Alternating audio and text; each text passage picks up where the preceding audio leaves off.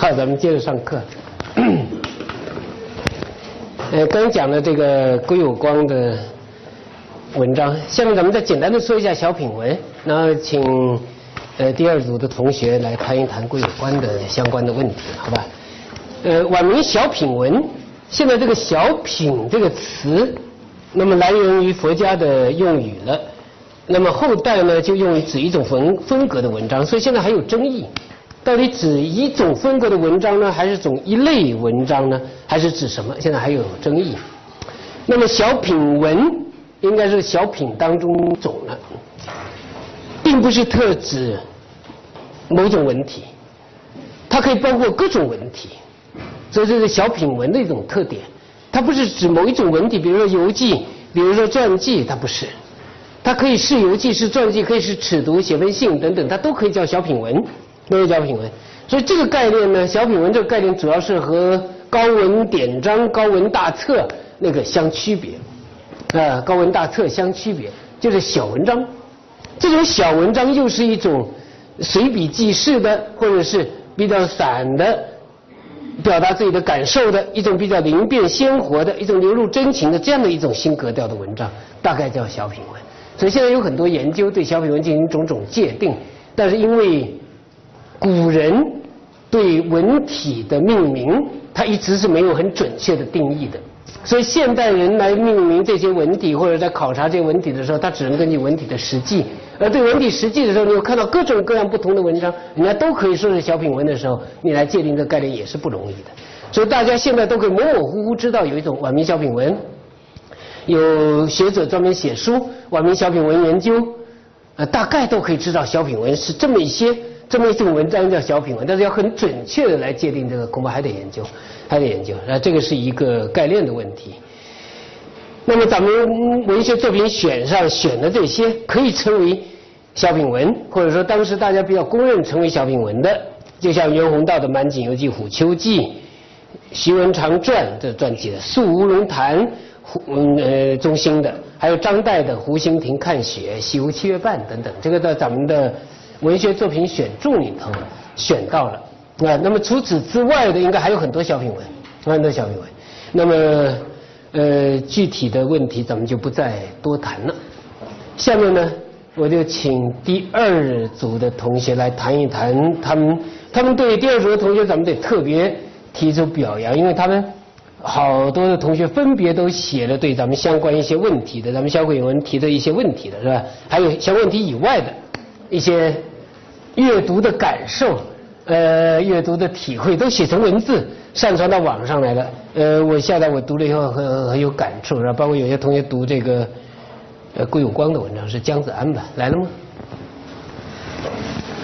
简要一点说，因为你写的太详细了，但是写的很好，写的非常好。我谈那个三点吧，就。我觉得归有光第第一点，他是那个写文章，他是一种大抱负、大大那个大愿，他有大幽怨在里面。我觉得可能有点像司马迁之类的那种，呃，比如说他那个有种牢骚，是这个意思吧？对对，那个，比如说他就刚才老师说说的那个实文和古文的那种之间的一种矛盾，我觉得那个那个归有光他是他在那个山社学学者那个那个书。好像是教导那个学生说，呃，虽然我们是是那个举业举业之文，就是那个就科举之文，但是我们所学所看的书都是圣贤之书，所以我们要那个以圣那个以圣圣圣贤之书那种一种那那种书来修身养那那那修身养性吧。这个也是就，我觉得他他表面上是认定那种呃举业之文，但是他心里更认同的是一种古文，我觉得。还有，他就大大大牢骚，还有对市井文化的一种一种牢骚，这这我就不多谈了。第二点就那个，第二个我方面我讲就是那郭有光的他的他的那个写文章，他是一种很细很细很细的那种一种手一种写作手法。他这个他这个细跟他的心灵呃感受比心理有关，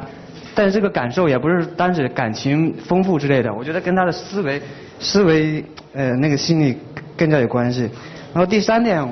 大家都认同的就是说那个郭有光的那叙述比较简洁，他叙述叙述的特别有意思，嗯，就像写人物写事件就跟画山画那个山水画之类的，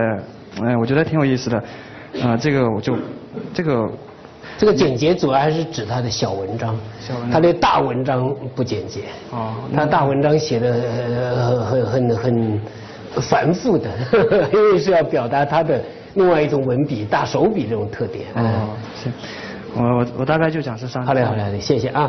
再请一位同学，哪位同学再说说？嗯，哎，你叫什么名字？哎，好。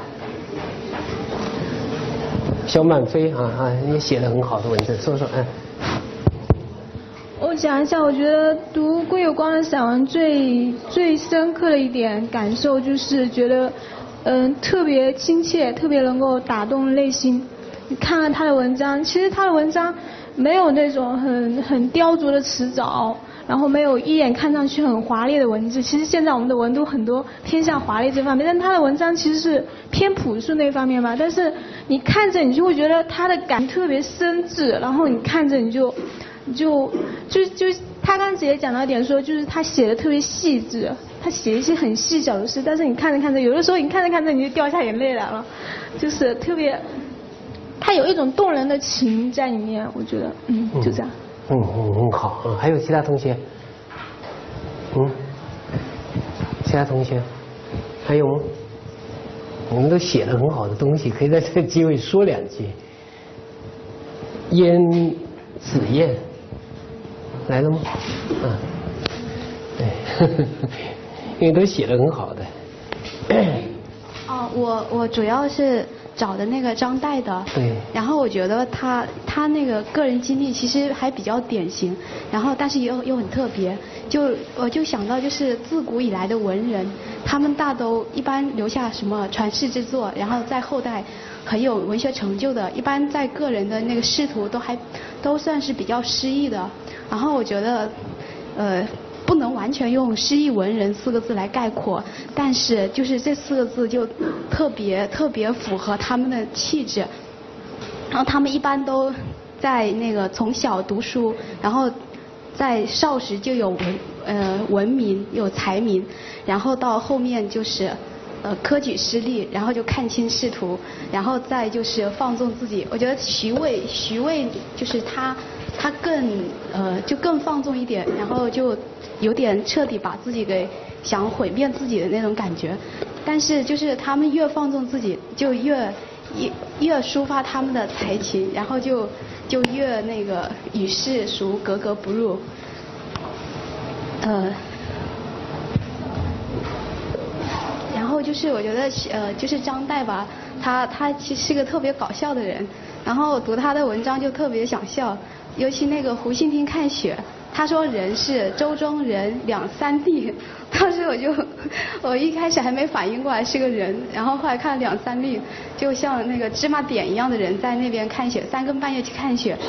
然后他的那个周子他自己写文章写他的周子，他说周子笑说，呃谁说谁说那个相公吃更有吃似相公者，然后其实他自己是知道别人是怎么看他的，但是他还是坚持说坚持了自己，一直就是干自己认为在别人看来认为很吃的事情。然后我觉得他们就是他们的他们的个性就是很能感动人。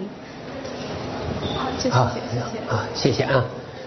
呃，应该还有其他同学有别的看法，但是希望大家有时间还是读一些这些小品文，这些小品文更贴近于他的姓名了。大家都知道，到后来那个鲁迅对小品文有很多非议，呃，当然他是从他写杂文的那个特定的社会背景当中对小品文的非议，呃，但是周作人等等对这些小品文是赞不绝口的，呃，所以恐怕这个小品文独特有一种独特的魅力在里头。